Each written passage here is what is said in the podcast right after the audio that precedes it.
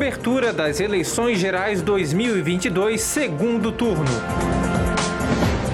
Rádio.UFSC. É jornalismo, é rádio, é democracia e ponto.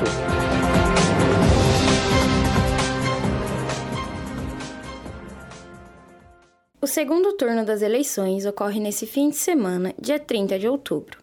Os 26 estados, Distrito Federal e 181 localidades no exterior irão às urnas definir entre os candidatos à presidência. Doze estados irão definir seu governador e vice-governador. São eles Alagoas, Amazonas, Bahia, Espírito Santo, Mato Grosso do Sul, Paraíba, Pernambuco, Rio Grande do Sul, Rondônia, Santa Catarina, São Paulo e Sergipe.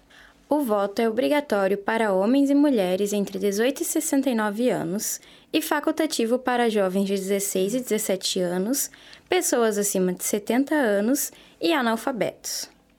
Em todo o território nacional, mais de 300 mil eleitores e eleitoras solicitaram o direito de votar fora de seu domicílio no segundo turno. E aqueles que por alguma razão não compareceram para votar no primeiro turno poderão votar normalmente no segundo. Para o presidente, os brasileiros podem escolher entre duas opções. Jair Bolsonaro, do Partido Liberal, PL, que recebeu 43,2% dos votos válidos no primeiro turno. E Luiz Inácio Lula da Silva, Lula do Partido dos Trabalhadores, que liderou o primeiro turno com 48,4% dos votos válidos.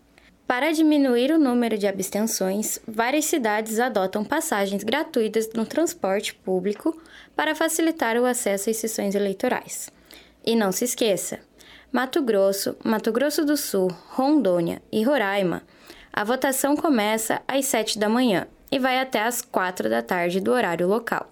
No Acre e em 11 municípios do Amazonas que seguem seu fuso horário, a votação acontecerá das 6 da manhã às 3 da tarde.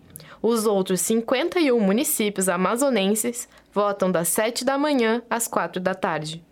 O eleitorado de Fernando de Noronha irá às urnas das 9 da manhã às 6 da tarde. Assim, a votação em todo o Brasil coincide com o horário de Brasília e termina pontualmente às 5 da tarde.